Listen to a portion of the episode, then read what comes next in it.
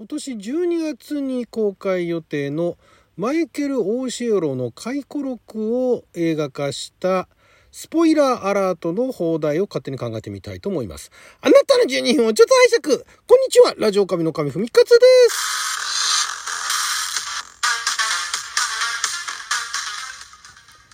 今日は2022年9月30日金曜日6曜旋回戦勝でございます。毎週金曜日は日本公開前の日本で公開するかどうかもわからない洋画の放題を勝手に考える洋画の放題考えますのコーナーをお届けしておりますが今回はですね、えー、アメリカでまず今年の12月の2日かな？2日に、えー、限定、えー、公開されてでそこからあ12月の16日から海外でも公開予定と。いう映画でございまして、で、こちら、まあ、まず監督がですね、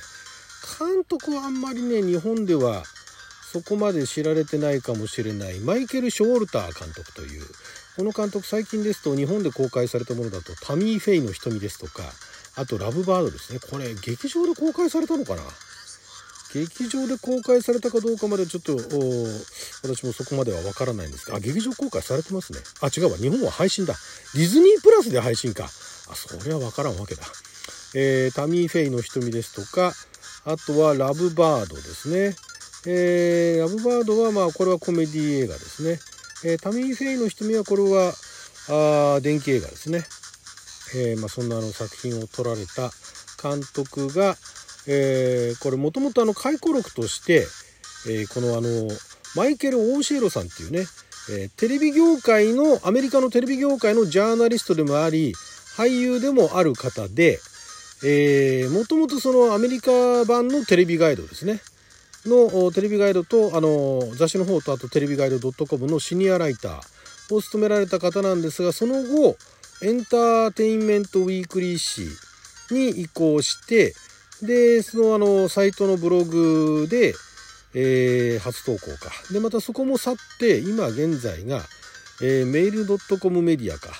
で、新たなテレビ関連のテレビライン .com と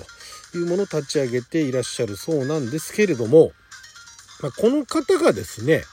えー、まあ、あの、パートナー、まあ、ゲイなんですけれども、そんな彼が、あカメラマンと出会いまして、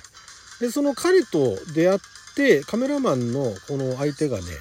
ヒットコーワンさんですね。ヒットコーワンさんと出会って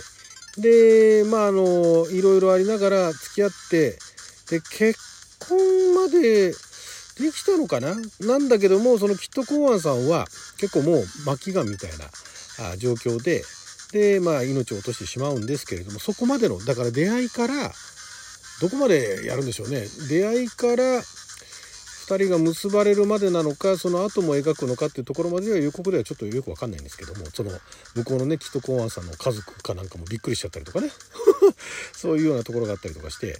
で、えー、まあ、そこまでのまずあのもともとその回顧録が出版されてたんですね。これがまたベストセラーになりまして。でその回顧録のタイトルが「Spoiler Alert The Hero Dies」と。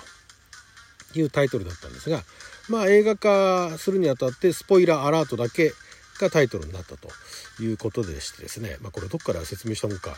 あどうしましょうかね。えまず主演をそのマイケル・オーシエロ役を演じるのがジム・パーソンズさんですね。ジム・パーソンズさんといえば私なんかだとあの私の大好きなドラマですね。あのビッグバンセオリーですね、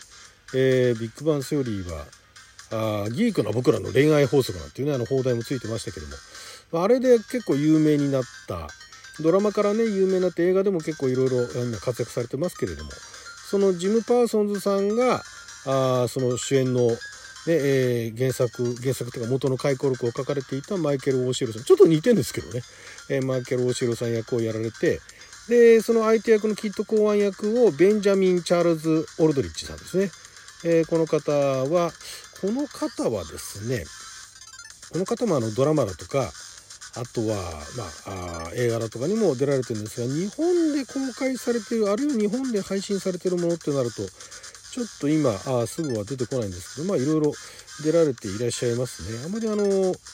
日本ではまだそれほど知られてない俳優さんみたいですけども、まあ、お二方ともね、えー、まあ、カミングアウトされていらっしゃるともう最近だからアメリカはそうなんですよね全然そういうカミングアウト、してない方がゲイ役だとかねレズ役だとかってなかなかできないみたいですね。だからまあ本当にそのゲイである人がそういう役を演じることができるというような感じになってるみたいなんですけれども、まあ、だからその予告を見た限りではその何て言うんでしょうね。えー、まあ、その2人が出会ってで、まあ、病気だっていうのは、まあ、出会ってでそのお付き合いしてでそのま親に紹介するヒットコーンさんの親に紹介してちょっと揉めたりするなんていうところまでは出ていたんですがその後2人がどうなっていくのかっていうところまではちょっと予告では分かりづらいんですけれどもまああの原作自体はその回顧録でねそのキット・コーワンさんとの出会いからまあその死別するまでっていうのが回顧録として出版されていてそれがベストセラーだったということなんですけれどもね。でこれがあそうですね。これがだからまあ、そのアメリカの方で、まあ、でもどうなんでしょうねこれ日本で、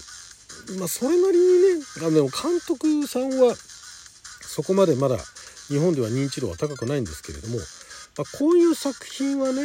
だから何でしょうラブラブコメっていうわけでもないんですがでもちょっとコミカルなシーンもあったりとかして、まあ、だから恋愛ドラマですかね実話をもとにした、まあ、実話ベースの恋愛ドラマと。なんだろうな、まあ、実話ベースの回顧録の映画化って言った方がいいのかもしれないんですけどまあでもその2人のねその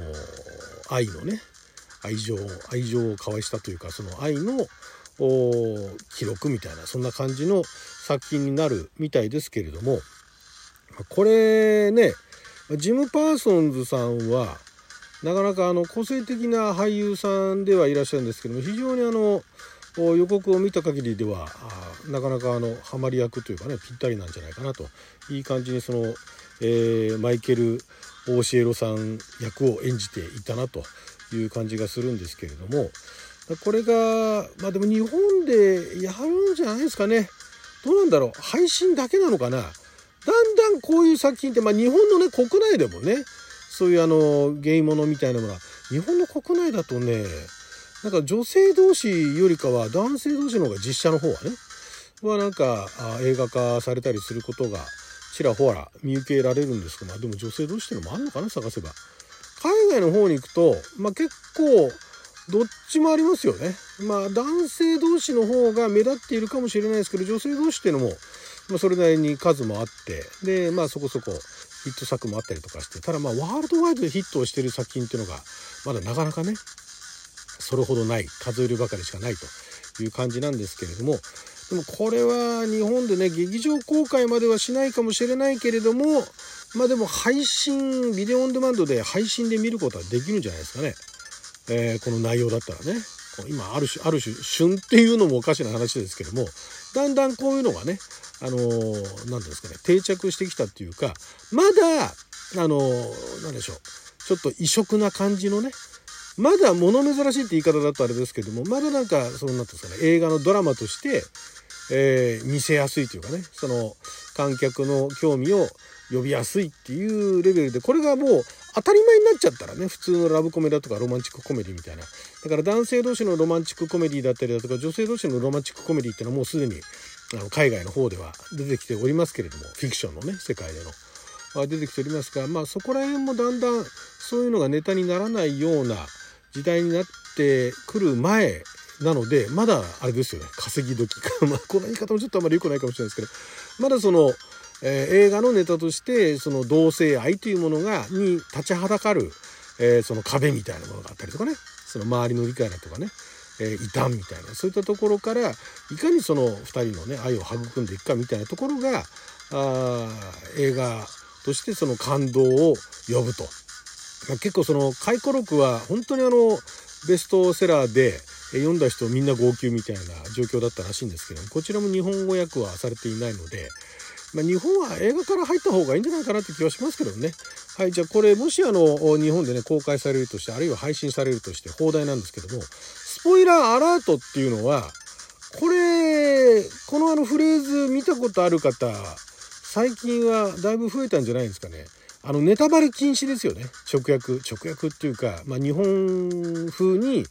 日本の中で、えー、言われている単語に置き換えるんだとしたらネタバレ禁止っていうのがスポイラーアラートですよね。だからまあたまにその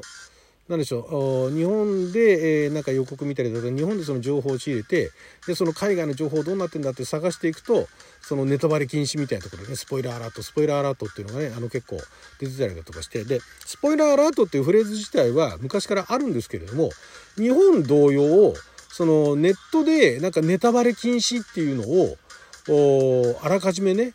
えー、ネタバレ禁止っていうか spoil あのダメにしてしまう。でこれを知ってしまうことでダメになってしまうからそれ警告するよっていうのが spoiler alert なんですよね。だからまあ日本で言うとそれがまあネタバレ禁止っていうねあるいはネタバレ注意ですね。えー、直訳もっとだからリアルに直訳するとなればネタバレ注意ですかね。っていうことになるんですけども